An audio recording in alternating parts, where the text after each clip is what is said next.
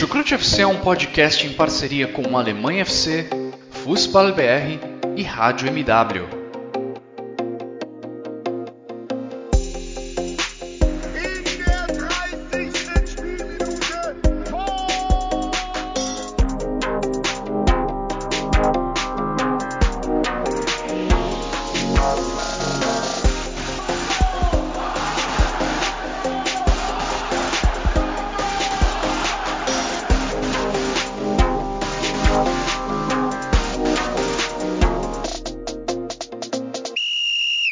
Todos que acompanham futebol alemão, sejam muito bem-vindos a mais uma edição do Chucrute FC. Aqui quem fala é Guilherme Ferreira e recebo vocês para mais um debate sobre a Bundesliga, sobre tudo que envolve o futebol alemão. O Chucrute FC está de quarentena, assim como eu espero que vocês todos que nos ouvem estejam de casa e estejam bem. Mas ainda assim nós continuamos nossas gravações para trazer para vocês é, informações é, e curiosidades sobre a Bundesliga, sobre tudo que envolve o futebol alemão. Agora que não temos rodadas da Bundesliga, vamos trazer temas mais atemporais para entender um pouco da estrutura, entender um pouco mais como funciona a Bundesliga e o futebol alemão como um todo. E para me ajudar nesse debate de hoje, eu recebo, como sempre, dois colegas de Chucrut FC. Primeiramente, eu dou as boas-vindas para o nosso companheiro que está lá na Alemanha. Tudo bem com você, Vitor Ravetti? Seja muito bem-vindo a mais uma edição do Chucrute e nos diga como anda essa quarentena do coronavírus. Moin, moin, alô, servos. Pois é, né? Estamos aí, já estou há, oito dias sem botar o pé na rua é, porque já tinha bastante comida em casa, então não, não, precisei ainda ao supermercado, nem nada disso. O que quer dizer que, né, como eu até já falei na, no, no, podcast da semana passada, estou trabalhando de casa. É, e é isso, né? Faz, faz parte, não é, não é a coisa mais agradável do mundo, mas é, em tempos um pouco mais sombrios, medidas drásticas são necessárias, infelizmente. Né? Aliás, indico aí que vocês é, se informem uh, corretamente né? nos, nos locais e nas fontes mais confiáveis. Não tem como deixar de indicar aqui o Atila, que tem um canal no YouTube, e as lives que ele tem feito. Ele é virólogo, é, biólogo, e tem três pós-doutorados relacionados a vírus, então é um cara que entende bastante. Procurem lá no YouTube, que vale a pena sobre, sobre esse assunto. E, por favor, não sigam as orientações do nosso presidente, que eu quero dizer do presidente do Brasil, né? É, na Alemanha, tenho até algumas críticas à postura que o governo tem adotado, mas longe de ser as declarações estapafúrdias do senhor Jair Bolsonaro. É, enfim, fiquem, fiquem em casa. É, se você for religioso, não vá à igreja ou ao templo da sua religião, reze de casa, porque nesse momento é o que está sendo necessário. Exatamente. Sigam informações confiáveis, as fontes de informação estão aí. É só importante separar aquilo que é confiável daquilo que é informação que vai levar para um caminho ruim. Vamos evitar aglomerações na medida do possível, evitar é, ir para as ruas. Em breve passaremos por essa, por essa dificuldade, por essa crise. E quem está no Rio de Janeiro para também conversar com a gente nesse episódio do Chucrute FC é o meu xará Guilherme Monteiro. Tudo bem com você? Seja muito bem-vindo, xará. Olá, amigos do Chucrute. É, é muito bom estar de volta. É, depois de um tempinho, né? Hoje, sem análise de jogo, é um pouco mais de um tema um pouco mais atemporal, como o Chara deixou na, na introdução. E aí vamos debater um pouquinho, né, sobre como funciona esse mecanismo da regra do 50 mais 1. acredito que nesses tempos difíceis de sem futebol, sem outras coisas que dos nossos gostos, sem a gente poder sair com é, insegurança, é, isso é, é o que a gente tem é, e também até mesmo forma de nos distrairmos é, nesses tempos difíceis. É, exatamente, para não ficarmos muito com muitas informações sobre coronavírus e para distrair um pouco de tudo isso, vamos falar, como mencionou o Xará, sobre a regra do 50 mais 1. A regra que diz muito sobre como funciona o futebol na Alemanha e que é uma das grandes marcas da Bundesliga, um grande diferencial em relação a outros campeonatos na Europa, principalmente em relação à Premier League. Vamos discutir aqui as origens, como funciona, os prós e os contras. E para começar, vamos falar do que se trata exatamente essa regra dos 50 mais 1 é uma regra criada para impedir que um indivíduo ou uma empresa assumam o controle de um time de futebol na Alemanha. A maior parte dos direitos de voto nos clubes de futebol da Alemanha deve pertencer aos sócios do clube, ou seja, aos torcedores. É uma medida que dá poder às torcidas e que vai muito ao encontro do que é a cultura do futebol na Alemanha, de muita participação da torcida, não só durante o jogo para incentivar e para fazer festa nas arquibancadas, mas também fora de campo, em decisões que vão mudar o rumo dos clubes e que vão desde preço de ingresso até questões no, no escudo do clube. É, e vamos discutir sobre isso. Eu queria inicialmente, Vitor e Xará, as suas impressões, o que mais vocês podem acrescentar sobre o que é de fato essa regra dos 50 mais 1 na Alemanha? Bom, acho que uma coisa que vale a pena a gente começar é, contextualizando como tudo, né? Como lá nos. Aliás, acho que é legal a gente dizer também que a, ideia desse podcast, claro que vem da, da própria regra em si, de todos os impactos que existem no futebol, mas vem muito do que aconteceu, do que aconteceu recentemente no caso de Etmar Hop, todos os protestos, né?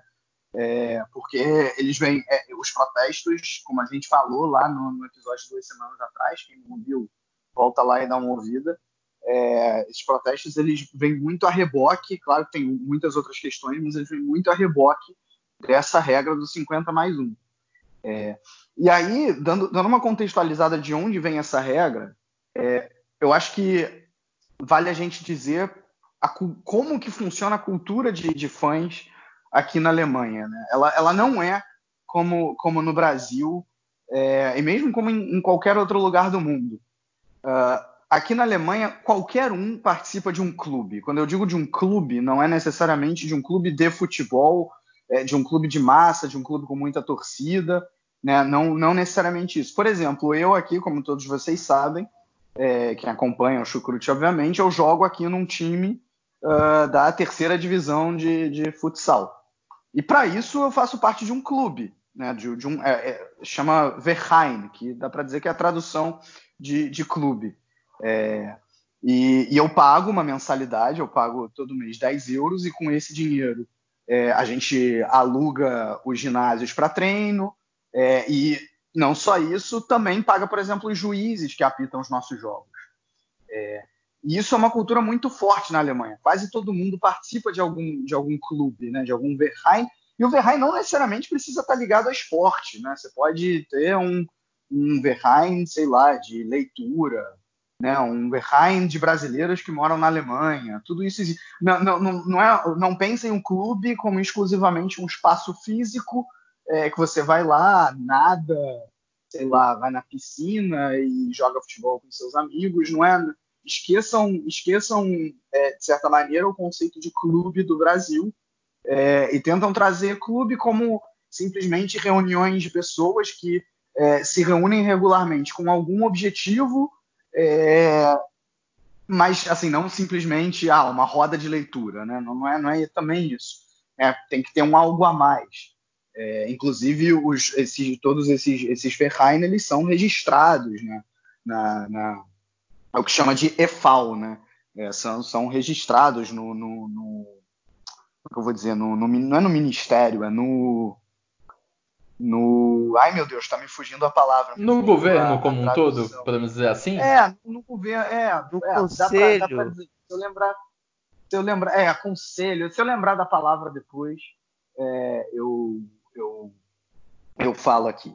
Mas enfim, é, e, e, no, e no, no, clube, no clube de futebol grande, assim, isso não é diferente. Né? O, o, o torcedor, isso não acontece no Brasil. Né? Tem aí hoje o sócio torcedor, que basicamente é o cara que é, é, tem direito a, a, ingressos e com, com, com esses ingressos ele ir a grande maioria dos jogos, né? Aqui na Alemanha, a questão do sócio torcedor é muito mais o que eles chamam de Dauerkarte, que é nada mais, nada menos do que você comprar o, o, direito de ter de ir a todos os jogos na temporada, mas isso não faz você um sócio é, do, do clube. E, e muitos dos torcedores aqui eles são sócios do clube efetivamente.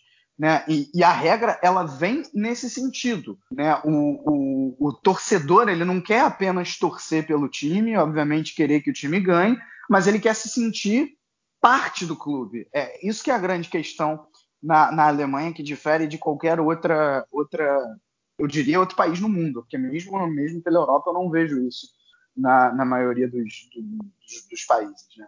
É, é a sensação, para mim, a palavra mais importante aqui é a palavra pertencimento, é a sensação de pertencer ao clube que você torce. Então você quer tomar parte das decisões desse, do seu clube. Né? Você não é simplesmente um torcedor, você não é simplesmente um cara passivo em relação ao que acontece dentro do seu clube, ao contrário. Né? Você participa de todas as decisões. É, você então, não é um então, consumidor. É uma boa palavra, é uma, é uma, uma boa maneira de ver. Você não é simplesmente. Eu não vou nem dizer um consumidor, porque eu não diria, assim, eu não diria que no Brasil o torcedor do Flamengo que não é sócio, ele é simplesmente um consumidor. Né? Consumidor é quando a gente vai numa loja e compra um negócio ali, mas a gente não tem nenhum amor por aquela loja. Né? Vou comprar um tênis da Nike, sei lá, não, não, não sinto amor pela Nike, nada disso. Agora, o cara, o cara torcedor do Flamengo, ele não é simplesmente um consumidor, ele é mais do que isso mas ele também não é um sócio, ele não pertence é, ao, ao, clube. Ele é muito mais. Ele, ele, eu diria que ele pertence mais ao time do que ao clube. É, na Alemanha, não. Na Alemanha, o cara ele pertence ao time e, na maioria das vezes, ele pertence ao clube também. É, então, eu acho que essa é a primeira coisa que a gente tem que ter em mente quando a gente fala da regra dos 50 mais 1. Né? É, é anualmente, os, é, o Vitor, eu acho que para quem aqui convive e sabe um pouco do jeito do Brasil, é, para deixar para você mais claro, nosso ouvinte, o que o Vitor quer dizer é que na Alemanha não tem a questão dos sócios proprietários, é que nos clubes do Brasil tem a questão dos sócios proprietários que têm direito a voto. Pelo menos eu digo aqui no meu contexto, Rio de Janeiro, Botafogo de Futebol Regatas. Aqui no clube nós temos a questão do sócio proprietário, que ele é como se fosse o sócio torcedor da Alemanha onde ele tem direito a voto, tem direito a ficar nas piscinas e dependências do clube, e entre essas coisas. É só mesmo a, a, a, ao ponto de contextualizar e de trazer para você como basicamente funciona essa questão do, do sócio que o Victor está tentando trazer e explicar para nós. É, é mais ou menos isso, né? O cara, o cara não participa só das dependências do clube, ele participa também das decisões é, coisa que no Brasil acaba, acaba não acontecendo com grande parte da torcida. Então, então assim, quando, quando a gente fala em 50 mais 1, esse, esse contexto ele é essencial para a gente começar qualquer discussão. É a partir desse contexto que, que vem. Tudo bem, é uma regra que ela só vai, ela só vai passar a existir lá no, no final dos anos 90. Né? Mas a cultura torcedora dessa maneira, ela dá para dizer que ela sempre existiu. É legal ter esse ponto de vista do Vitor, de quem mora lá na Alemanha, de quem conhece de perto como funciona essa, essa cultura do futebol alemão e do torcedor alemão. E é uma regra realmente que reflete um pouco até do amadorismo do, no futebol alemão. Lembrando que o futebol na Alemanha foi amador por grande parte do, do século passado e representa também um pouco dessa ideia de que um clube de futebol deve está identificado, deve estar muito próximo da sua comunidade, da sua cidade. É isso mais ou menos o que o, que o Vitor trouxe. O clube de futebol ele não apenas está lá para, enfim, como uma forma de entretenimento para aquela cidade. A população deve se sentir parte daquele clube de futebol. É, é, é bem, é, é acho que acho que você, exemplificou perfeitamente é, o, o, Guilherme. E, e, assim, vamos, vamos só tentar dar alguns exemplos em relação a isso.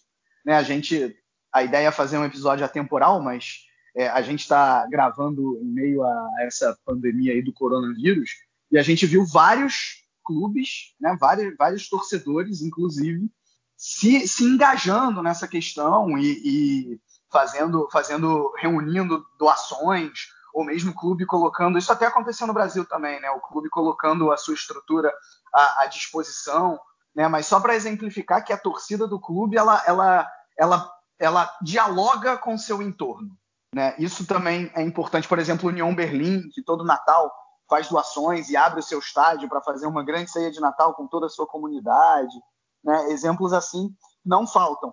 É, e outra questão também que é importante é que existe, e a gente falou um pouco disso também no episódio do Dia Marrop, existe uma, uma consciência, vamos dizer, uma consciência de torcida é, é, entre, entre elas também. O, o, o, torcedor do Borussia Dortmund ele se vê como um, um, um igual ao torcedor do Schalke. Né? Existe uma rivalidade, mas na hora de lutar pelos direitos, eles vão lutar juntos. Porque eles sabem que se eles não lutarem juntos, os dois vão acabar sendo prejudicados, né? Então acho que acho que é, é, essa questão da, da, da, da do, do, torcedor na Alemanha ele fazer parte do clube e ele ter essa sensação de pertencimento faz até com que ele veja o torcedor do outro clube e o membro do outro clube como um igual, apesar obviamente de ser rival. É óbvio que a rivalidade continua existindo. Exatamente. Isso até faz com que torcidas do Schalke e do Borussia Dortmund, por exemplo, acabem protestando no mesmo sentido, como a gente viu recentemente, ambas unidas contra o Dietmar Hopp, né? protestando contra o dono do Hoffenheim e tudo que ele representa nessa questão mesmo da regra dos 50 mais 1. Uma regra que, agora trazendo um pouco da história dela, surgiu em 1998, no momento em que o futebol passava a ter uma grande influência do dinheiro, né? uma influência ainda maior. Os clubes europeus começavam a se tornar grandes seleções mundiais e o investimento era necessário para se manter forte. Até 1998, os clubes na Alemanha eram associações sem fins lucrativos, mais ou menos como a gente vê na maioria dos casos aqui no Brasil mesmo.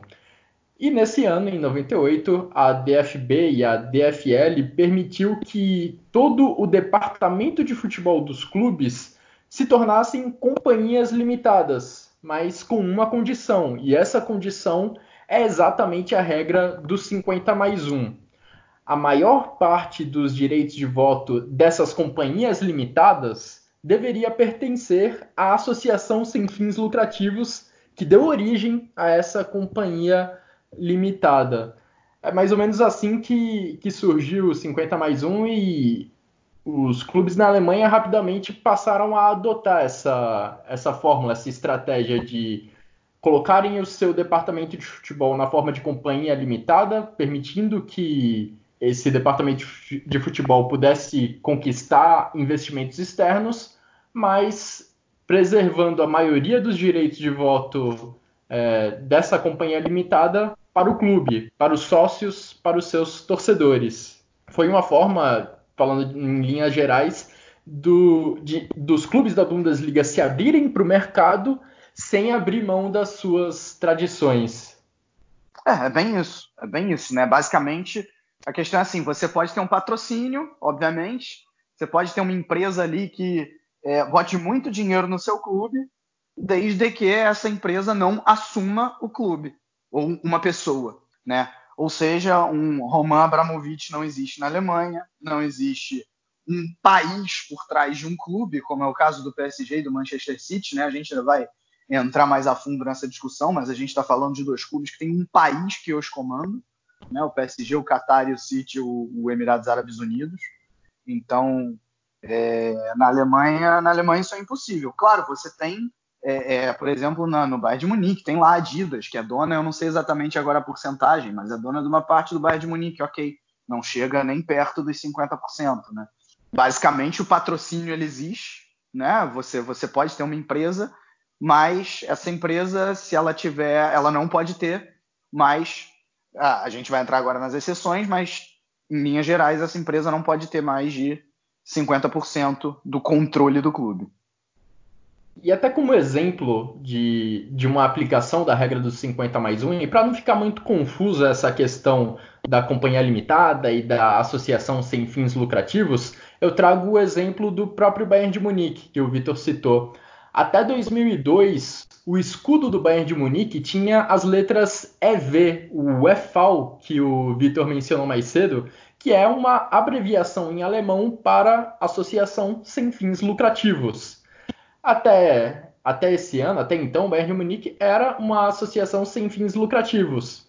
Nesse ano, em 2002, o escudo do Bayern de Munique mudou. Esse EV, o EFAL, foi retirado porque exatamente o departamento de futebol do Bayern de Munique havia se tornado uma companhia limitada. Então, quem entrava em campo não era o Bayern de Munique EFAL, o EV, mas sim a companhia limitada Bayern de Munique. Por isso, essas duas letrinhas foram retiradas do escudo do Bayern de Munique. Depois de conferir aqui o podcast, você pode até dar uma olhada na evolução dos escudos do Bayern de Munique e ver como essas duas letrinhas estavam presentes até 2002 e aí com essa mudança de associação sem fins lucrativos para companhia limitada, elas foram retiradas. O Vitor citou a participação da Adidas na, no Bayern de Munique, na companhia limitada Bayern de Munique, e não é só a Adidas quem tem participações no, nos direitos de voto do clube. A Adidas tem 8,33% dos direitos de voto dentro do Bayern de Munique. A Audi e a Allianz têm a mesma porcentagem, ou seja, somadas elas têm cerca de 25% dos direitos de voto dentro da companhia limitada Bayern de Munique. E os 75% restantes pertencem ainda à Associação Sem Fins Lucrativos Bayern de Munique, ao clube que deu origem essa companhia limitada, ou seja, 75% do clube de futebol, do departamento de futebol, ainda está nas mãos dos sócios, ainda está nas mãos dos torcedores, são eles que elegem o presidente, são eles que tomam as decisões importantes dentro do clube. Então, 75% do Bayern de Munique está nas mãos dos sócios, 8,33% nas mãos da Adidas, a mesma porcentagem para a Audi e para a Allianz. Um bom exemplo aí de como essa regra do 50 mais 1 é aplicada e de como ela funciona dentro da Bundesliga. Mas a gente precisa ressaltar também que essa regra não é algo fixo que não pode ser violado de forma alguma. Ela serve para colocar rédeas no ímpeto de empresários, no ímpeto de investidores que querem assumir clubes na Bundesliga. Essa regra do 50 mais 1 é um recado, olha, você é investidor, você pode participar dos clubes na Alemanha, você pode colocar seu dinheiro aqui, contanto que você não tenha o controle absoluto sobre esse clube. Existem algumas exceções, no entanto, e atualmente na Bundesliga nós temos três Bayer Leverkusen, Wolfsburg e Hoffenheim são exceções à regra do 50 mais 1, e uma delas, uma, um desses exemplos, acabou ficando muito evidente recentemente por conta dos protestos contra o Dietmar Hopp, que o próprio Vitor lembrou muito bem. Dietmar Hopp é o cara que detém a maior parte da, dos direitos de voto dentro do Hoffenheim. Ele assumiu esse controle do clube em 2014 e desde então ele é alvo de protestos nas torcidas na Bundesliga. Eu acho que esse, esses três casos aí, que na verdade são três e meio, né? A gente obviamente que vai citar o Leipzig ainda, que tecnicamente não é uma exceção. É, mas desses, desses três casos aí, é, vale, vale a gente diferenciar um pouco cada um deles, né? Eu vou, vou, até começar pela cronologia, eu vou começar pelo Leverkusen pelo Wolfsburg, que são casos relativamente parecidos. É, bom, Leverkusen é controlado pela Bayer, né, a empresa farmacêutica, e o Wolfsburg pela Volkswagen. Mas o que, que diferencia eles do, do Hoffenheim e, e, do Leipzig e faz até com que ainda assim exista um ódio a esses dois clubes dentro das torcidas na Alemanha, mas é um ódio muito, mas muito menor. É porque é, esses dois clubes eles foram fundados por funcionários da empresa lá no início do século. É, a, a Bayer funda, a Bayer funda não, os funcionários da Bayer fundam o clube em 1904 É, e, e, ou seja, é, é, um, é um movimento vindo de baixo para cima. Não é uma coisa imposta vinda de cima para baixo, lá da direção da Bayer, que fundou o clube. Não. Né? Foi uma coisa dos funcionários. É, além disso, o, o Bayer Leverkusen ele não é um time.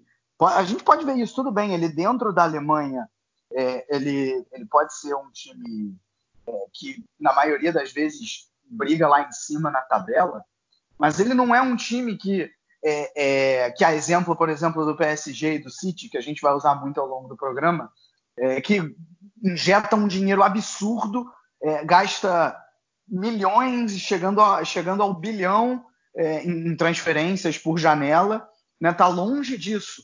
Uh, foi um time que foi crescendo no cenário da Alemanha aos poucos e dá para dizer por si, não é que a, a Bayern, se quisesse, poderia socar o Bayern Leverkusen de dinheiro e não faz exatamente isso de maneira explícita, né? É, o, o Bayern Leverkusen ele não é um time fundador da Bundesliga, mas é, ele, ele só chega à primeira divisão ainda na década de, de 70, no final da década de 70, e ele só vai começar a brigar lá em cima da tabela, na tabela, é, a partir do início da década de 90.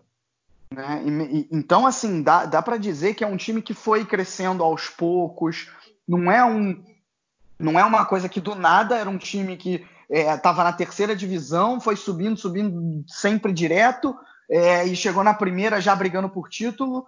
Não, né? Longe disso. É, então, assim, isso, isso faz diferença na hora, de, na hora do torcedor alemão odiar ou não o Bayern Leverkusen. Claro, está longe de ser um time de massa. Né? Você, você não vê, você sai da cidade de Leverkusen, você raramente vai ver um torcedor da equipe. Uh, mas, de, de, times, por exemplo, como enfim, Borussia Dortmund, Bayern de Munique, mesmo Colônia, é, são times que extrapolam a própria região da, da, cidade em que estão localizados e conseguem ter, é, no caso do Bayern de Munique do Borussia Dortmund, por toda a Alemanha, no caso do, do, do, de um Colônia, um Schalke 04, um Werder Bremen, você consegue extrapolar um pouco para a região ali é, em que eles estão. Uh, então, é, é, não é o caso do Bayer Leverkusen, mas não é um time que é, é, recebe um dinheiro absurdo com uma ascensão meteórica que do nada chega lá, né? É, então a, a, a, exceção ela, ela, ela, digamos, ela é um pouco mais válida. No caso do, do Wolfsburg, a ascensão foi um pouco mais meteórica. Né? O time chega, chega pela primeira vez à, Bundesliga em 98, a primeira divisão né? E, e, muitas vezes, desde, desde então, já brigou lá, lá em cima na tabela, chegou até a ser campeão lá em 2009, um time do que tinha grafite, tinha Dzeko, né? E por aí vai. É, então, assim, são, são dois times que são um pouco mais aceitos pela, pela sociedade alemã, sociedade de torcida, obviamente. É, e o Hoffenheim não. Por quê? Porque o Hoffenheim é, ele tem basicamente um dono, o movimento foi de cima para baixo. Foi um cara que, tudo bem, né, o Hoffenheim ainda, é, é, em relação ao Leipzig, por exemplo, ele, ele ainda tem a, a, a digamos, é, a, o atenuante de ser um cara ali que, é, que nasceu na cidade, que jogou nas categorias de base do clube, é, que tem uma relação com a cidade e que, tudo bem, assumiu o time e começou a enfiar muito dinheiro para um time que até então inexistia né, diferente do, do Leverkusen do Wolfsburg, não foi um time que foi crescendo aos poucos, né? Chegou em 2000, claro, não, não chegou a, ser um super time como é o caso de City e PSG, mas é, o, o, ódio vem muito por conta disso também, principalmente por ele ter furado a regra, né? Vamos lembrar que o Leverkusen e o, e o, e o Wolfsburg já existiam há muito, muito tempo quando, quando a regra foi criada e o Hoffenheim já existia, claro, mas ele só foi ganhar relevância depois, né? É, então acho que acho que essa é a principal questão para a gente entender, né? E aí tem a, o, o, principal motivo da exceção do Hoffenheim é que a, o, o Dietmar Hopp ele já ele já investe no time há mais de 20 anos, né? Isso é uma exceção que está tá explícita na regra. Se o investidor ele já investiu um certa, uma certa quantidade no time por mais de 20 anos, ele tem teoricamente o direito de, de assumir mais de 50%, e esse é o caso do Hoffenheim.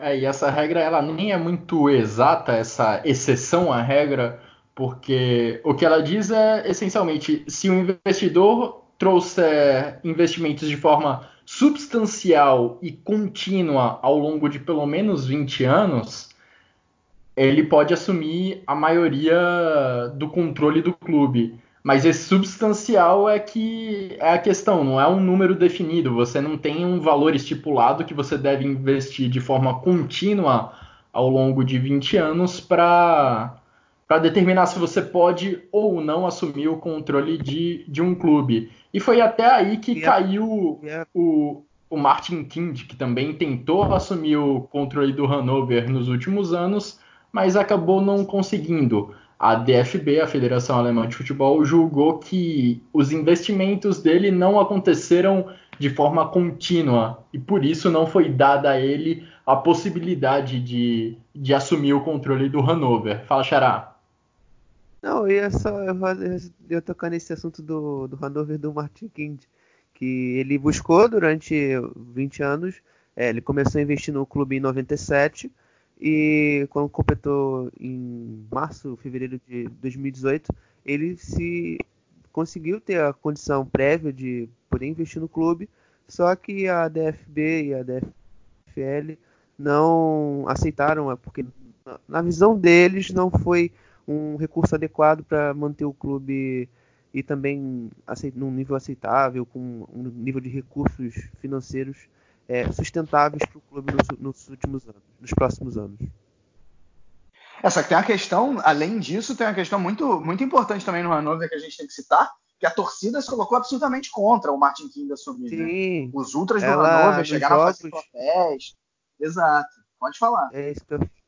Não, é exatamente isso que eu ia tocar também. Os ultras do Hannover, eles não ficavam, ficavam quietos na torcida, é, não não torciam como são os ultras normais na Alemanha, né? não festejavam, não tocavam, não faziam sua, o seu som durante os jogos. Então, eles, em forma de protesto, ficaram calados durante esse período de, de Hanover ultrapassar a questão dos 50 mais 1 ou fica preso. Então, esse aí também é um movimento que, que eles foram contra, né? nesse caso do Martin Kind, é, ser o dono efetivo do Hanover. E de certa forma eu acho que é um caso bem diferente com o que acontece no Hoffenheim. Me corrijam se eu estiver errado, mas lá eu não tenho a impressão de que há um movimento, pelo menos relevante, contra contra o dono do Hoffenheim, contra essa essa exceção à regra dos 50 mais 1. Esses protestos contra o Dietmar Hopp, eles vêm muito das outras torcidas, mas não tanto da torcida do Hoffenheim. Eu acho que vai até mesmo por questão de quantidade de torcida. Eu acho que o Hoffenheim não é um clube de grande expressão na questão de torcida.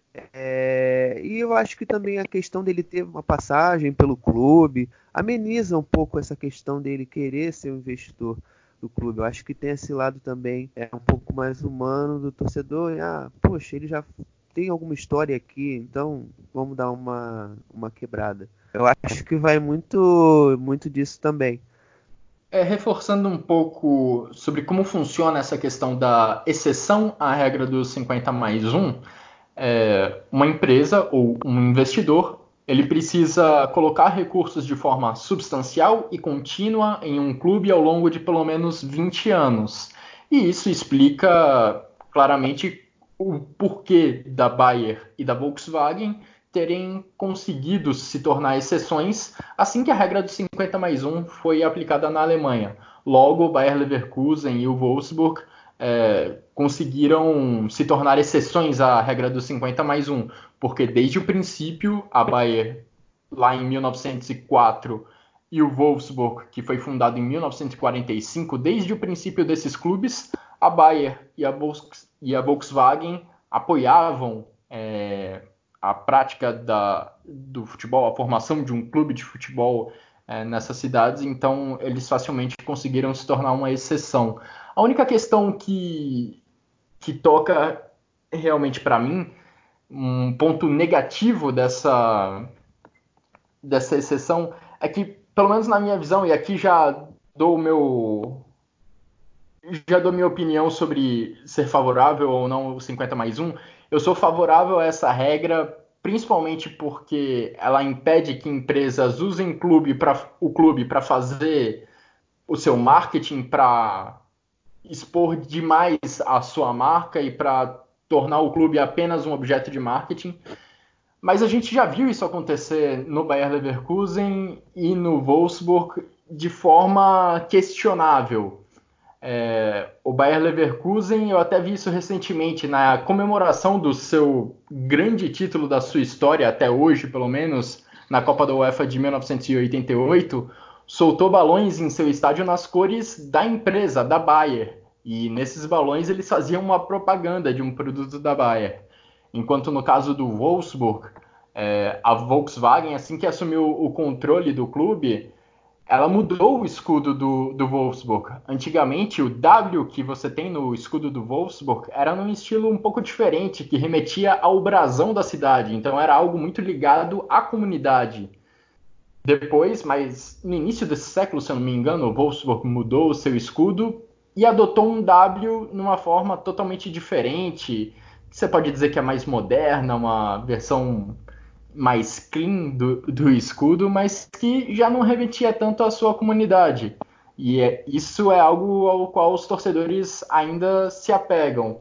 Então, existe uma linha muito tênue sobre o quanto as empresas devem participar ou não da, da vida dos clubes de futebol, mas o Bayer Leverkusen e o Wolfsburg tem exemplos em sua história de casos que chegam ali no, no limite do quanto uma empresa pode usar o seu clube. A gente vê até na, no estádio do Bayern de Munique, na Allianz Arena, pessoas que se vestem totalmente de branco e ficam sentadas num determinado espaço da arquibancada ali bem perto do campo, especificamente para fazer propaganda. E aí a gente pode questionar se não é um, um exagero do mercado, uma invasão exagerada do mercado no futebol são isso rende um debate enorme, mas a gente vê que pelo menos garantindo a continuidade da regra dos 50 mais 1, a gente não vai ver exemplos que acontecem na Inglaterra de equipes mudando de nome e mudando de escudo de forma desenfreada, fugindo totalmente das características históricas daquele clube em particular. Agora, como o Vitor citou, a gente não pode deixar de falar do caso do Leipzig, do RB Leipzig, que, vale ressaltar, não é uma exceção à regra do 50 mais 1. O Leipzig, na teoria, ele respeita a regra do 50 mais 1, mas provoca reações muito, muito inflamadas de torcidas adversárias exatamente pela forma como ele contorna a regra dos 50 mais 1, não é isso mesmo? Sim, sim. Né? O Leipzig, em 2009, ele vira esse, o clube que conhecemos hoje, o Rasenball é, Leipzig, o famoso RB, não é o nome da empresa, até porque perante a lei dos 50 mais 1 não pode se pôr o nome da empresa, o nome do clube. É, e em 2009, voltando ao contexto, é, houve uma votação para a mudança é, do clube de nome é, e que onde a, a Red Bull tomasse né, o controle do clube. O clube era um clube antigamente até 2009 um clube inexpressivo, sempre circulava ali nas Oberligas, é, as ligas amadoras ali da Saxônia, que é a região onde fica Leipzig é, na Alemanha. Então, é, depois disso, depois desse processo todo, é, houve, houve um, interesse, né, um desejo de empresários da Red Bull querer expandir o seu, o seu império é, de clubes no, no, futebol e, claro, com o objetivo de, mar, de mais marketing, como o Xará já falou em outro, outra parte. E eles fizeram, mas usaram não sócios do antigo clube que estava ali, é, usaram funcionários da Red Bull, da Red Bull que, claro, obviamente foram totalmente a favor da troca do clube, do nome, de toda a identidade do clube e fazer com que o Leipzig é, é, consecutivamente subisse de divisões e chegasse ao que é hoje que nós conhecemos e está prestes aí brigando por vagas de competições muito importantes, é, disputando títulos com muita, muita força. Então, esse é um pequeno resumo aqui sobre como se dá, como se deu o Rasenball Sport, o Rasenball Sport Leipzig. É, algumas coisas a mais aí para adorar o que o, que o Guilherme já, o que o Guilherme Monteiro já muito bem falou, é, é que assim, como que o, como que o Leipzig não se torna uma, uma exceção à regra? Né? A gente falou, a regra diz que os sócios eles têm que ter 50% mais um do clube. No caso do Leipzig, vocês sabem quantos sócios tem? Eu, eu acredito que seja 100%. Basicamente, para você ser sócio do Leipzig, você tem que pagar um dinheiro absurdo por ano, que obviamente não é qualquer um que pode pagar. E quem são os sócios do clube? São 17 caras, todos eles da Red Bull, né, funcionários da Red Bull. Então, basicamente, eles controlam tudo. É, o nome não é Red Bull, é RB, né, Rasenball Sport, como o Guilherme Monteiro já falou, para quem não sabe o que quer dizer isso. Esporte com bola sobre o gramado, ou seja, uma forçada absurda para o RB parecer Red Bull. É, tem, eu, eu, já vi gente, inclusive, que. É, é, eu, eu, vejo muita gente na mídia brasileira chamando de Red Bull Leipzig. É, de maneira errada, mas eu vejo muita gente que sabe que não é. que, que, que não, o nome não é Red Bull, mas que chama mesmo assim, querendo dizer, não, é o clube da Red Bull mesmo. Tem que chamar de Red Bull, que é o clube da Red Bull, uma maneira de, é, de diminuir o clube, né? De menosprezar o, o, o clube. E assim, o, que, que faz com que o, o, Leipzig seja mais odiado do que esses outros três que a gente falou? Né? A gente já falou do, do Leverkusen e do, e do Wolfsburg, que são odiados, mas são menos. O Hoffenheim num grau maior, também já está, acho que já está relativamente claro.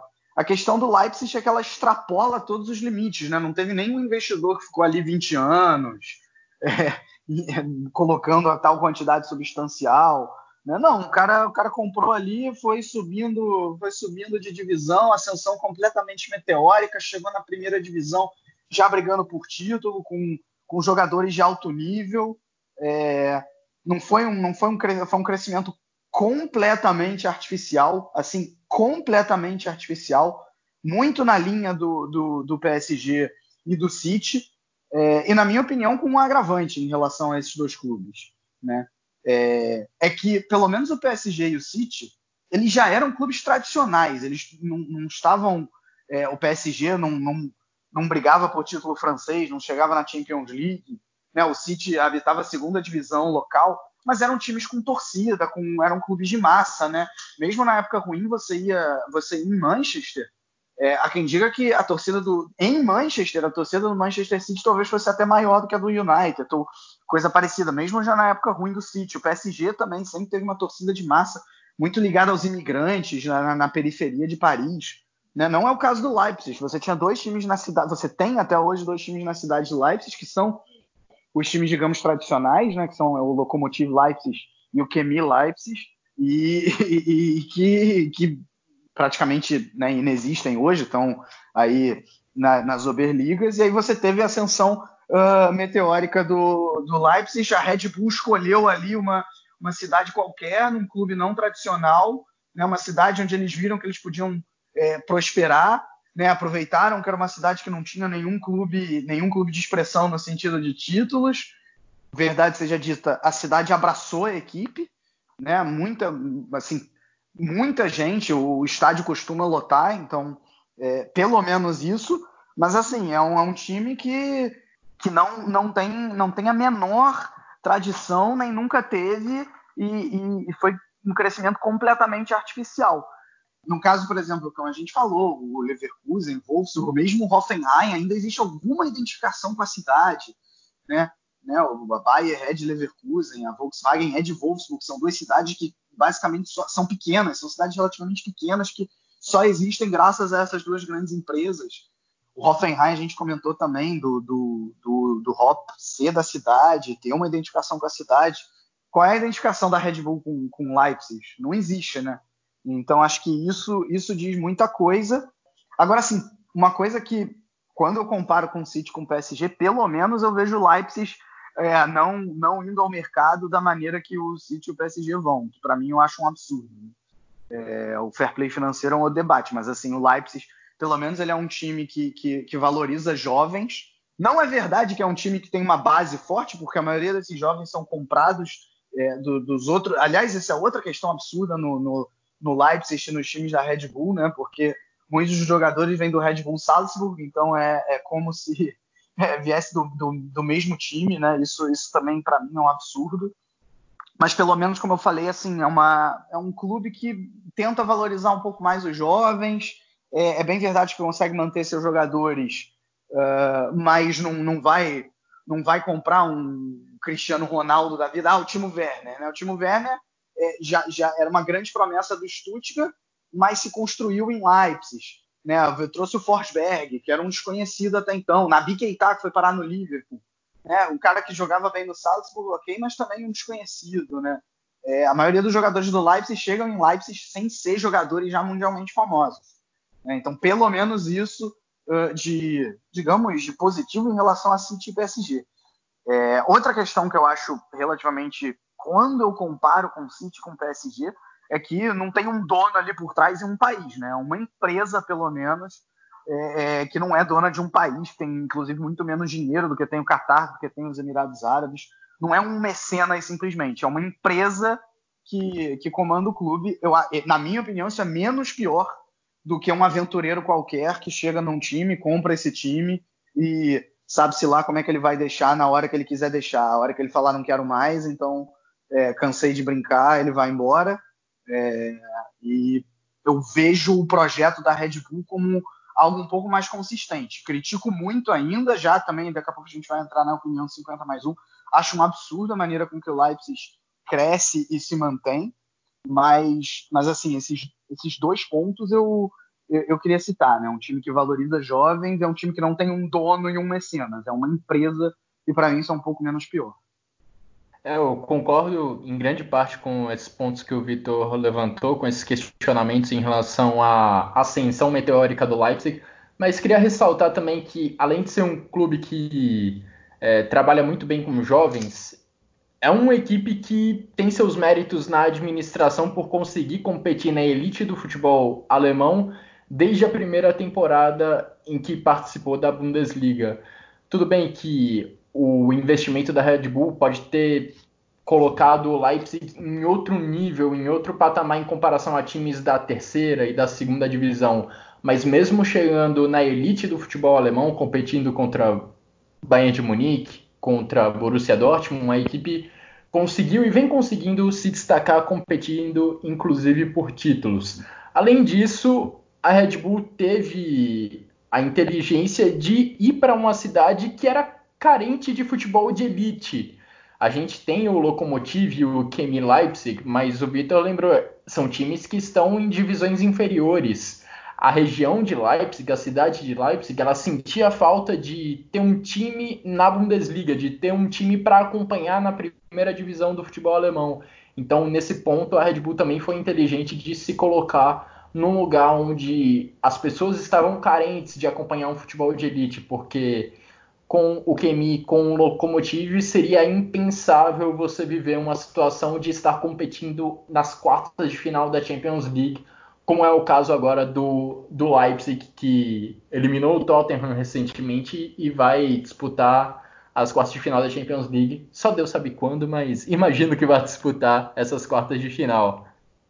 A ideia é até um pouco semelhante ao do R, o Red Bull Bragantino aqui no Brasil, né? Se a gente for parar para pensar nesse contexto de um, uma falta de um clube de expressão dentro da cidade. Usou a base do Bragantino já existente, um clube que na década de 90 teve um, um sucesso razoável. É, foi campeão paulista último, é, foi campeão paulista em 91, uma final com o Novo Horizontino, uma das finais mais aleatórias do Campeonato Paulista.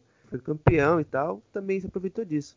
Eu acho que vocês já tocaram basicamente onde eu queria tocar, que era a questão de, de o, ser uma terra de ninguém, a cidade de Leipzig sem, sem o, o atual RB. Né? Ser um, um clube do Kemi, que atualmente está na 14 posição da Regionalliga é, da, da, Sax, da Saxônia, o, o, o, o Lok Leipzig é o segundo, está brigando com o Energie Cottbus pela, pela vaga lá na, na, na, sua regional liga também, que é a mesma do Kemi, obviamente, do Energy Cottbus e de outras, outras, outros clubes que fazem parte da, dessa região da antiga Alemanha Oriental, digamos assim.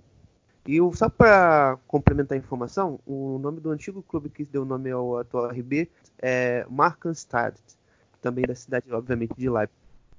É, e para fechar essa questão do Leipzig, queria só ressaltar que o clube ele atrai tantos protestos de torcedores adversários porque ele vai totalmente contra a cultura do futebol alemão sobre como um clube deve ser formado e como ele deve ser administrado.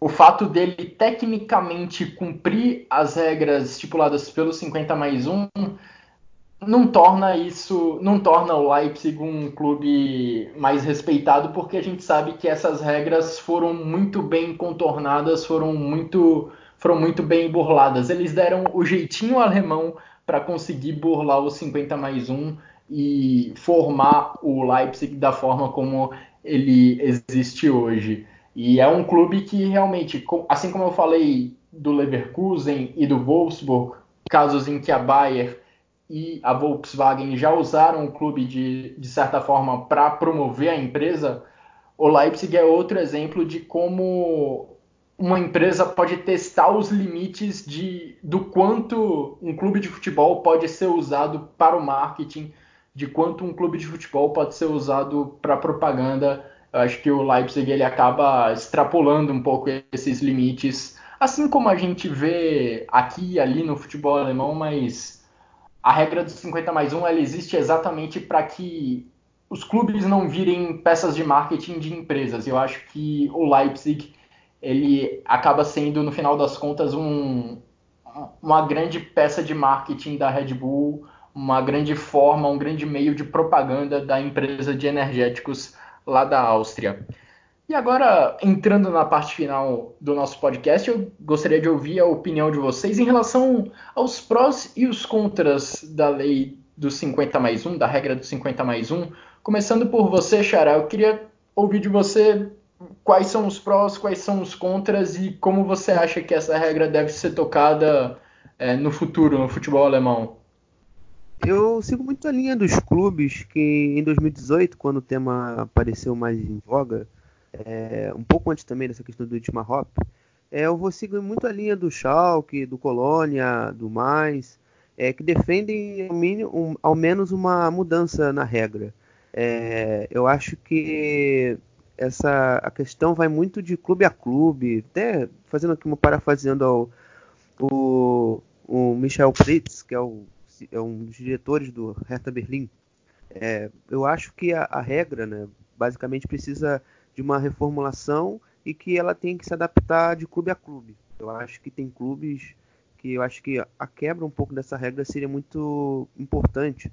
É para melhorar exatamente no ponto em que os diretores do Schalke defendem é que a questão da competitividade da liga. Eu acho que a liga hoje a gente tem, claro, a gente tem um monopólio de um time que vence, até mesmo pela sua capacidade de investimento, é de nível técnico dos seus atletas com esse investimento que eles têm.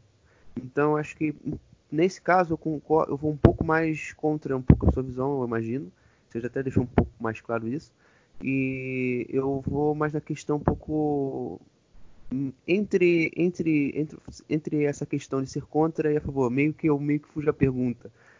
É, eu vou mais me adaptando ao contexto de alguns clubes. Eu acho que alguns clubes essa lei pode ser mudada, pode ter alguma exceção, mas por outros, pelos outros gigantes, até mesmo da linha do, do Gladbach e do Dortmund, que são clubes contra, e até o próprio Freiburg, que vão nas questões mais de ser a essência do futebol alemão, a sua torcida, sem clube sem investimento, tal. É, eu acho que eu vou nesse meio termo. Acho que para alguns serve, para outros eu acho que eu acho que não não precisa, não tem necessidade.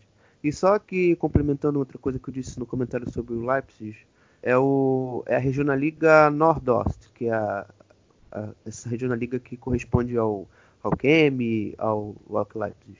Só isso mesmo. É, o futebol ele. É, traduzindo a Regionalliga Nordeste, né? Nordoeste Nordeste. se fosse ao pé da letra. Sim. E o futebol atualmente ele realmente vai sendo cada vez mais impactado pelo dinheiro, os investimentos que os clubes fazem cada vez mais diferença dentro de campo. E acho que vai nesse sentido mesmo o argumento de quem defende uma flexibilização da regra do, do 50 mais 1. E para você, Vitor, você acha que o caminho é realmente esse de flexibilizar, como o próprio Rummenigge do Bayern de Munique defende? Ou você acha que a regra deve se manter da forma como, como está atualmente? Eu sou um defensor radical da, dessa regra. Acho que ela tem que se manter como está atualmente. Basicamente, a gente, eu vou voltar agora lá no início do cast, por todo o contexto que a gente colocou, né, da cultura de clube na Alemanha. Ponto. É, assim, você, eu acho que, é, e eu gostaria, sinceramente, que a regra do 50 mais 1 vale, valesse no mundo inteiro. É, tipo, gostaria muito que em qualquer clube de futebol os seus torcedores tivessem a maioria. A sensação de pertencimento, para mim, vale mais do que qualquer do que qualquer liga com estrela, né? Digamos assim, é, é, eu, eu prefiro ver uma Bundesliga com menos estrelas, com menos jogadores é, estrelados, mas com uma cultura torcedora do jeito que ela é e com principalmente a cultura torcedora não é de cantar na arquibancada não, mas dessa sensação de pertencimento que eu acabei de citar, do que uma, uma Bundesliga que você tenha, digamos, mais parecida com a Premier League, é, né, com, com um monte de, de estrelas, mas que os times, na verdade, são, é, são extensões de ou de um país, como é o caso do City, né, ou de um dono, enfim. Então eu sou, principalmente por conta da sensação de pertencimento, eu sou um, um defensor radical da, da regra. Né? Eu, eu, até, eu até topo a, a discussão de flexibilizar é, mas assim, ela tem que ser, se flexibilizar, ela tem que ser com, com muitas nuances, assim, muitas, muitas. É, por exemplo, não pode ter um dono. Para mim não pode ter um dono, pronto. Pode até, você pode até discutir uma empresa, mas assim um dono de maneira nenhuma. Eu acho que um, um, um clube não pode ter um dono. É, é então, é, fora que é, tem que tem que tem que não pode ser no estilo Leipzig também, tem que definitivamente dialogar com a comunidade, né? É, é, então assim isso isso são, são coisas que eu não abro mão. É, na verdade eu não, não abro mão da regra, né? Mas assim se fosse flexibilizar acho que teria que ser com, com muitas nuances, com muita muita discussão é, e, e, acho que é, é, e, assim, vamos lá, os, os, dois pontos principais que colocam, que colocam contra, né? Ah, não, vamos, vamos acabar com a regra. É, são dois. Um deles o Guilherme já falou, né? A questão da competitividade do, do Bayern de Munique. É, e, e, o segundo é que também vai um pouco na mesma linha, mas que é a capacidade da Alemanha de ir bem em competição europeia e por aí vai, né? Você vai ter mais clubes capazes de, de ir na competição europeia né, de, de, de, de ir bem em competições europeias. Cara, assim, é, vamos lá. Eu vou pegar o exemplo, por uma ironia, do país mais capitalista do mundo, né? NBA, NFL, MLB, é, são, são ligas milionárias e que você tem uma igualdade ali. Você tem uma igualdade. É, você tem nessas ligas o chamado salary cap, né? ou seja, tem um limite de folha salarial para cada equipe. Eu defendo isso para o mundo, digamos assim. Claro que você teria que pensar muito na hora de, de, definir uma regra dessa, porque se você definir um salário diferente de acordo com cada país, é, o, a liga que tiver o salário limite menor vai acabar tendo uma fuga de jogadores para a liga que tem um salário maior. Mas, assim, alguma coisa tem que ser feita nesse sentido. É, ou então você limitar os, os times é, de gastarem, sei lá, pode gastar até 100 milhões de euros por janela, não sei. Assim, é uma questão que tem que ser Eu... discutida, mas não dá para ficar do jeito que está, para mim, é, nos outros países.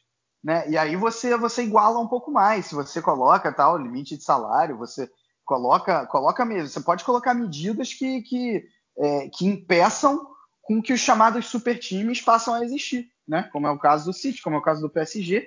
É, é, e mesmo, mesmo Real Madrid, Barcelona, né, os chamados super times, ué, coloca, coloca um limite você vai ver uma igualdade maior entre as equipes. E, e, e honestamente, acho que a Alemanha pode ser vanguarda nesse sentido, por que não?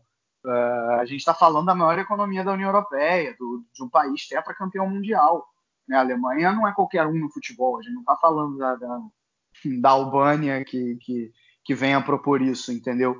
É, então, assim, você pode, você pode me chamar de romântico, mas eu vou, eu vou defender até o final que é, eu, como eu falei, assim, eu, eu prefiro é, uma Bundesliga mais fraca, mas com essa regra e a sensação de pertencimento e que se discutam medidas de igualar mais o futebol, do que o contrário, de você flexibilizar a regra e virar e a Bundesliga entrar na lógica da, da Premier League, ou, sei lá, mesmo de, de times na Itália.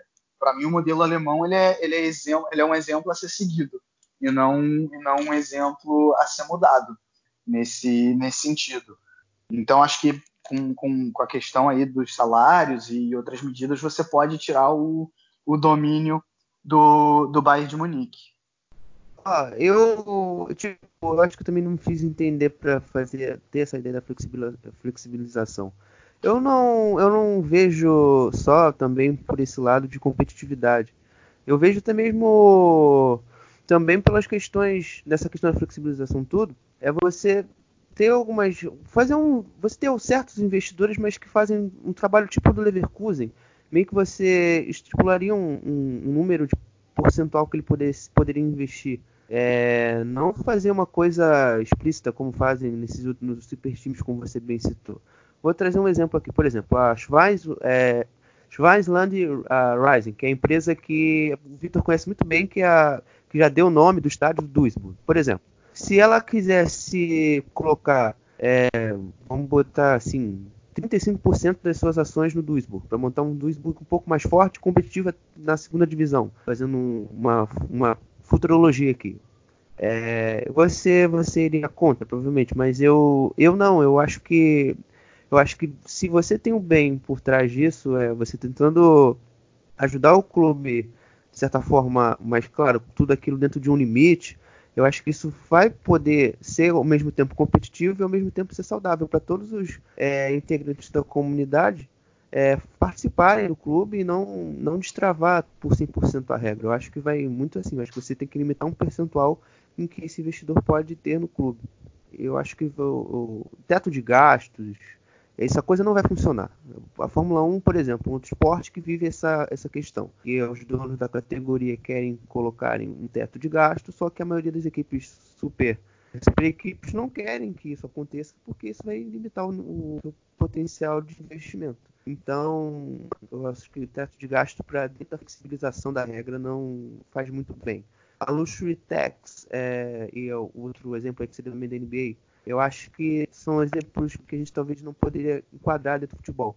Porque na, no basquete já se construiu, e até porque mesmo ajudam a construção, o próprio basquete americano, a ser a liga predominante do mundo, é, com os melhores jogadores e tal. Então acho que como não tem um, um, outro país que possa competir em nível técnico e nível de atração em relação ao basquete americano, é, eu acho que isso, acho que essa comparação fica meio, meio ruim para gente, a gente dizer que seria um modelo ideal. Eu, então, basicamente é isso que eu, que eu tenho em mente. É o que mais me incomoda quando uma empresa entra dessa forma num, num time de futebol é quando o clube se torna uma peça de marketing daquela empresa. E eu tenho grandes questionamentos, não só eu, mas grande parte das torcidas na Alemanha tem grandes questionamentos em relação ao Leipzig, porque o Leipzig, o clube de futebol, se tornou uma, uma forma de, de publicidade da Red Bull. Quando você troca o escudo do time, quando você troca o nome do time, para mim você passa dos limites do que é aceitável, digamos assim, em relação ao uso do clube por uma empresa.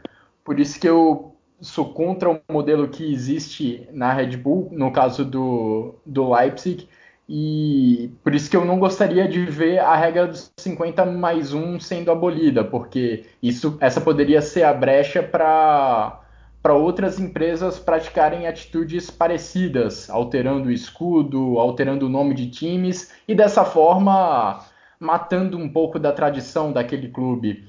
A gente vê, já viu na Inglaterra muitos casos darem totalmente errado e não é porque um investidor vai entrar colocando dinheiro que aquele clube de uma hora para outra vai se tornar muito bem sucedido, muito bem sucedido e vai se tornar um, um clube poderoso.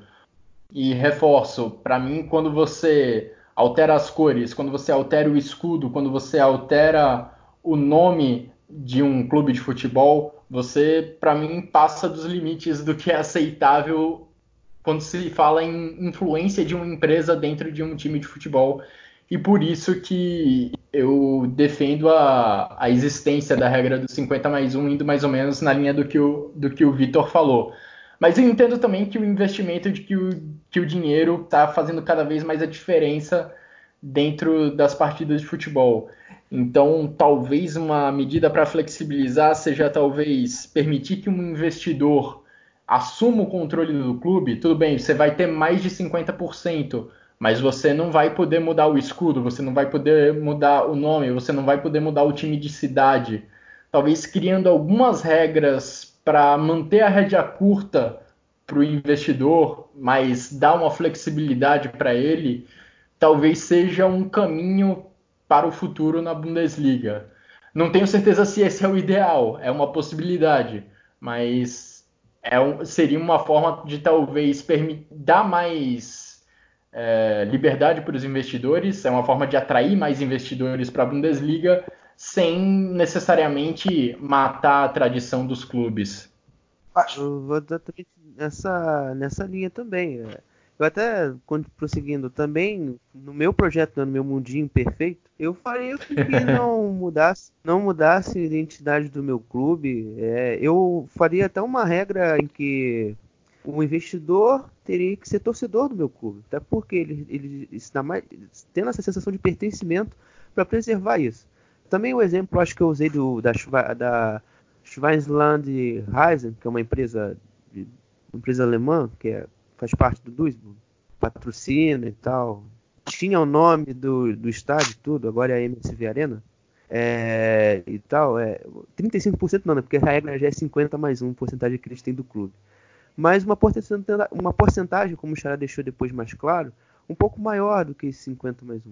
Você investir uma quantia em que não ultrapasse, não extrapole é, uma coisa aceitável de participação dos outros sócios do clube. Eu acho que vai muito muito dessa, dessa linha mesmo. Não tem muito do que complementar mais depois disso.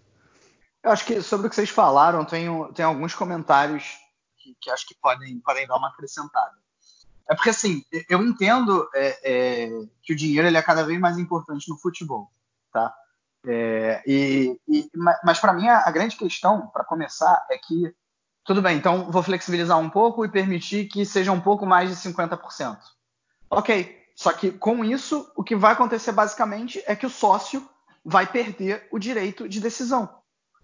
Tipo, se a empresa definir, a empresa ou o dono ou o que seja, definir, vai ser, mesmo que tenha as regras que o, que o Guilherme citou, que o, que o Guilherme Ferreira citou. Ah, não, ele não pode mudar o escudo, ele não pode mudar as cores, mas é, mas o resto, digamos, ele pode fazer.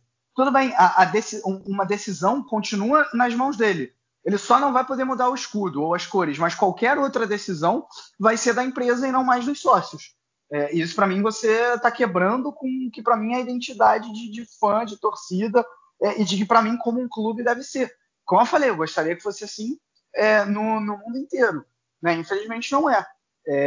E aí o que, o que eu digo em relação a isso, né? Tipo, ah, é, você flexibilizar essa regra, você iria atrair mais investimentos. É, ok, é, isso é verdade, só que eu vou, vou filosofar um pouco aqui. Eu não, eu não, sei exatamente quem é essa frase, perdão, mas que é uma frase que eu, que eu gosto de levar muito para minha vida, que é o seguinte: não é sinônimo de, de saúde se adaptar a uma sociedade doente. E para mim, hoje, eu vejo o futebol como uma sociedade doente. Justamente por conta desses, desses investimentos todos que transformam os clubes em super times e salários mega altos e não sei o quê. É... Então eu não quero, eu não, eu não, vou, eu não vou me adaptar a elas. Eu tô falando, você pode me achar um romântico. Você, amigo ouvinte, me acha um romântico, mas eu não vou é, é, defender que eu me adapte a ela simplesmente porque é, eu preciso de investimentos na Bundesliga. Tudo bem, eu, eu não sou contra que, que, as empresas investam nos clubes, desde que elas não tenham o poder de decisão é, acima dos 49%. É, tudo bem, aí vamos dizer, ah, tá bom, é, a empresa vai dizer, ah, mas se eu não quiser tomar essa decisão, então eu não vou querer mais investir no clube. Ok, tchau e benção. né? Vamos procurar outro investidor que tope da nossa maneira. É, é, porque senão, senão você, é o que eu falei, você perde o, o poder, de, o poder de decisão. E só para outra questão importante também, que a gente ainda não citou e que eu sempre vejo pulular quando se discute regra dos 50 mais 1, é assim, para o Bayern de Munique é fácil falar, quero ver chegar para a torcida do Mainz e falar, agora vocês vão ter um investidor super alto que vai colocar é, o, jogadores sensacionais é, no, no teu time, teu time vai brigar, vai chegar na Champions League todo ano, vai brigar forte. Cara, eu afirmo com todas as letras, a torcida do Mainz não vai aceitar isso. A torcida do Mainz prefere ter poder de decisão é, do que ver o seu time brigando lá em cima. É uma diferença muito explícita com o Brasil. Né? Você fala pro, pro torcedor do Palmeiras aí, o Guilherme, é, que, que, tá que não, não, não, não, vou nem falar, não vou nem usar a Leila como exemplo e a Crefisa, não. Só exemplo da, da Parmalat. É, é, na Alemanha, assim, nunca que o torcedor ia topar uma Parmalat no seu time e, e, a Parmalat mandando e decidindo, desmandando como quais são os rumos do time, mesmo que o time brigue lá em cima. É, é porque no Brasil uh, a torcida ela prefere ganhar do que pertencer ao clube. Né? Essa que é a grande verdade ganhar é mais importante do que participar. Na Alemanha, não. Na Alemanha, não. Na Alemanha, participar é mais importante do que ganhar. A, a vitória ela é menos importante. Claro que qualquer time quer ganhar. Claro que qualquer torcedor quer ir no estádio para ver o seu time ganhar. Mas existem outras questões que são tão ou mais importantes quanto, né? E aí o, o nosso amigo Monteiro falou, ah, né, se você gostaria, citou o Duisburg, que é o meu time, né, você gostaria lá que a, a Schauinsland é, investisse no seu clube? Gostaria, desde que não passasse dos 50%. Né? Porra, pode investir o quanto quiser, cara. Bota uma grana ali. Se não passar de 50%, tá beleza. Né? Essa que é, a, que é a grande questão. Né? E, e para fechar, também outra, outra, coisa, outra coisa que bolula muito também nessa discussão é ah, o, o Bayern de Munique é contra porque quer manter o seu domínio. Uh, bom, o Bayern de Munique não é contra. O Rummenigge já deu várias declarações dizendo ser a favor da flexibilização da regra. Os ultras do Bayern de Munique, esses sim são contra. Assim como os ultras do Colônia, os ultras do Mainz, os ultras do Duisburg, os ultras do Hannover. Ou seja, é do time que domina e é do time que não domina. A torcida alemã, é, e eu não estou falando só dos ultras não, viu? A torcida como um todo é contra. Né? Eu tenho colegas de trabalho aqui que assim que tinham a, a cultura de ir no estádio na sua juventude, que hoje não vão mais, e que falam é um absurdo que o Leipzig faz, é, que o Hoffenheim faz, e, e, são muito a favor da regra dos 50 mais 1, eles não são ultras. Né? Alguns deles nem vão ao estádio com frequência. Então, assim, é, não é, ah, são os ultras e o resto da torcida topa. Não, não é, não é assim. É realmente a ampla maioria dos torcedores da Alemanha que vão ser contra o, o, fim, o fim da regra.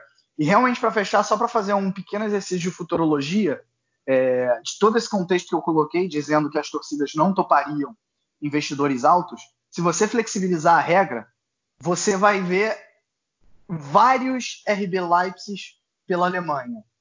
Ou seja, times sem tradição, completamente artificiais, com acessão extremamente meteóricas e no caso do Leipzig acabou acontecendo que a cidade abraçou a equipe, mas isso não pensem que isso vai acontecer com qualquer caso, com qualquer cidade.